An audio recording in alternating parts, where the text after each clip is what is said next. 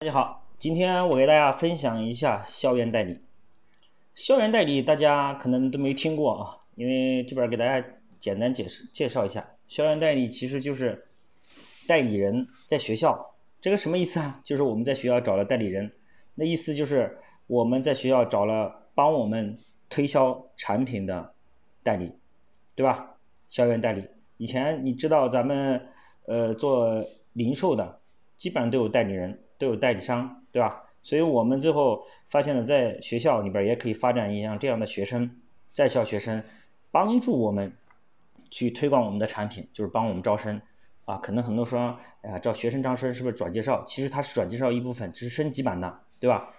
相当于他长期的为我们帮忙推荐学生，对吧？而且是有成本的，是有费用的啊。转介绍也有，但是我们这个费用是肯定是长期的、常态化的给，对吧？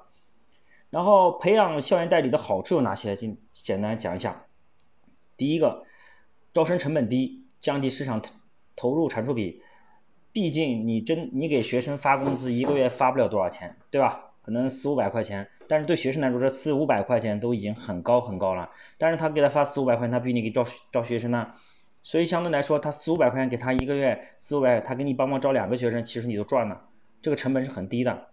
第二，行业竞争。加大，我们必须丰富我们的招生渠道，这样的招生渠道是必须要是直接对接精准客户的，所以这也是很好的一个点。第三，可以培养锻炼校区市场的活动协调能力、管理能力，为学校未来的发展选拔优秀的人才。为什么呢？因为我们以前好多的这种就是我们自己的员工啊，就是以前的高三的学生的兼职啊，甚至给我们做了很长时间的代理。做到实验以后，发现他毕业了以后，哎，就觉得这个人不错，然后回来以后把他招回来，就继续在我们公司干，这是有的啊。第四个就是中学生已经步入呃社会，其工作能力其实和经验不比大学生差。你不要小看这现在的大高中高中生或初中生，他们转介绍能力是不错的。你如如果跟管理的好，他比如说是学校的领导、班主任，呃，不是班长，或者学生会主席的这种有级有干部的。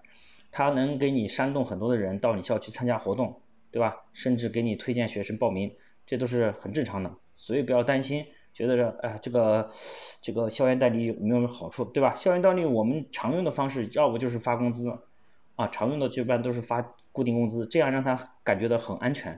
你不要让他给你推荐一个学生多少钱，但是你要控制好，他如果不愿意推荐怎么办，对吧？这都要给他签订一些呃代理的协议啊，这都要注意。